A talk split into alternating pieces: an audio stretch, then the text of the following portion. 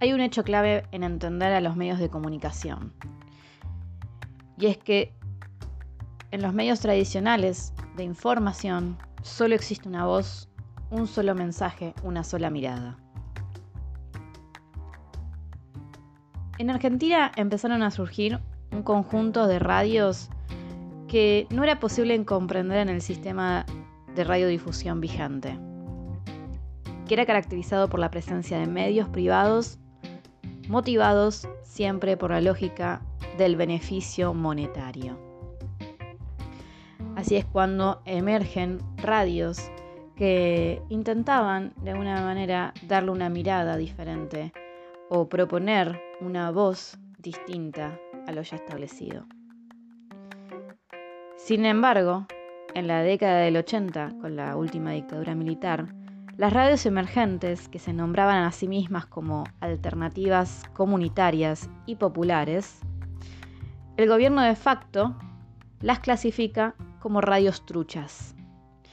Lo hace a partir del decreto de ley 22285, que legalmente establecía que no, que no podían existir radios de organizaciones sociales y sin fines de lucro comercial.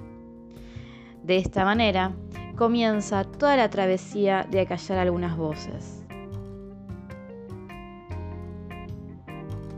Sin embargo, en este marco de la ilegalidad en las cuales estaban las radios comunitarias, esas radios creadas por organizaciones no, gubernamentales, ni políticas, ni, tradicionales, seguían emergiendo.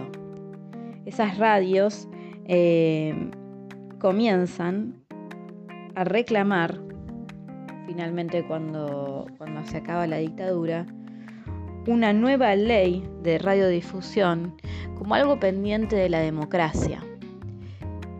Recién en el 2006, luego de, haber sido 20 años o 30 años perseguidas por el Estado, es decir, que, llegaba la policía a estos lugares donde la gente estaba transmitiendo o emitiendo alguna información o algún programa eh, y los llevaban presos o les descomisaban los equipos. Recién en el 2006 se obtiene alguna licencia, no todas las radios, alguna licencia como provisoria para poder seguir funcionando. Pero, ¿qué es una radio comunitaria? Las radios comunitarias son radios de propiedad de organizaciones sociales o entidades sin fines de lucro u organizaciones del pueblo, como una forma básica de definirlas. Además podemos decir que se le agregan dos condiciones que por un lado están en los modos de la participación de las audiencias, que dejan las audiencias de ser pasivas y pasan a ser sujetos participativos en la producción de la radio. Y por otro lado, eh, el modo de organización en el interior de la radio, también es participativa, es decir, que no existen patrones, no hay jefes que puedan marcar alguna línea ideológica del pensamiento o del interés económico que pueda llegar a tener el medio de comunicación. Estas radios se las llamaban truchas, pero mm, no eran para nada truchas, es decir, eh, no son radios de baja potencia, no son producciones de baja calidad, las radios comunitarias lo que tienen es que funcionan como productoras de acontecimientos sociales. Una radio comunitaria está expresada por la misma comunidad.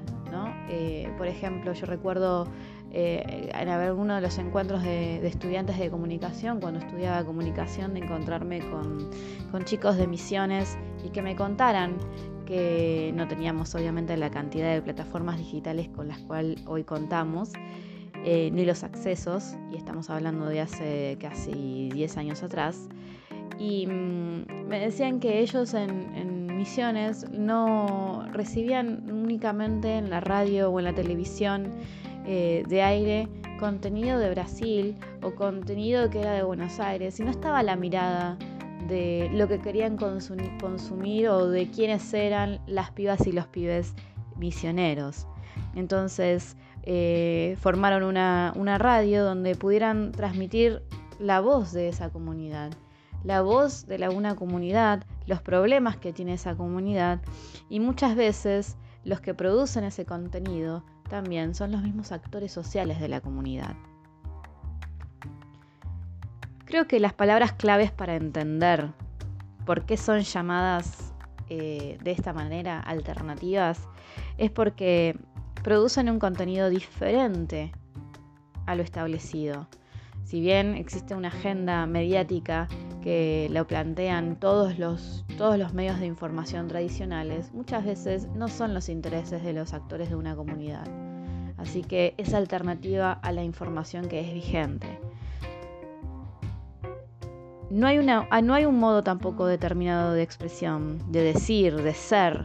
Por lo tanto, eh, creo que se definen comunitarias porque toda la comunidad es bienvenida. Toda la comunidad es bienvenida y la forma de organización que tienen y que se emplean es horizontal, es decir, nadie, nadie plantea un modo direccional de cómo hacer las cosas. Y como toda comunidad, por lo tanto, siempre es caótica y diversa. Y lo lindo de, de generar espacios comunitarios es la diversidad y lo caótico. Y por último, creo que se definen populares porque la acción social es de los sujetos políticos, no que no son partidarios, digamos, que hacen un ejercicio de un derecho, el de tomar la palabra. Lo que permite entonces eh, comprender el concepto de las radios o los medios comunitarios, alternativos y populares es que cambian el eje o la mirada de lo que tiene que ser la comunicación. Si bien la, comunicación es considerada como una mercancía para los medios privados o que las audiencias son consumidores, las radios comunitarias o los medios comunitarios, populares y alternativos, los que plantean es que mm, la comunicación es un derecho humano.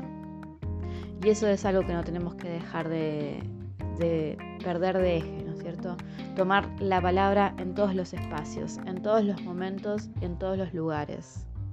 El pueblo, la gente, los grupos sociales tienen que volver a tomar la palabra. El silenciamiento es una cultura que establecimos o que se estableció desde las instituciones y desde algunos otros espacios que no nos permite eh, crear contenido, no interactuar, porque estamos muy familiarizados con interactuar y creer que opinamos y ponemos nuestra voz en todos los espacios, pero no somos creadores de contenido, no tenemos esa capacidad lo que nos permite la comunicación comunitaria es poder expresar todo aquello que nosotros queremos, cómo queremos y de qué manera lo queremos hacer. Por lo tanto, siempre hay que tener en cuenta este derecho humano, no perderlo nunca, em, la comunicación como derecho.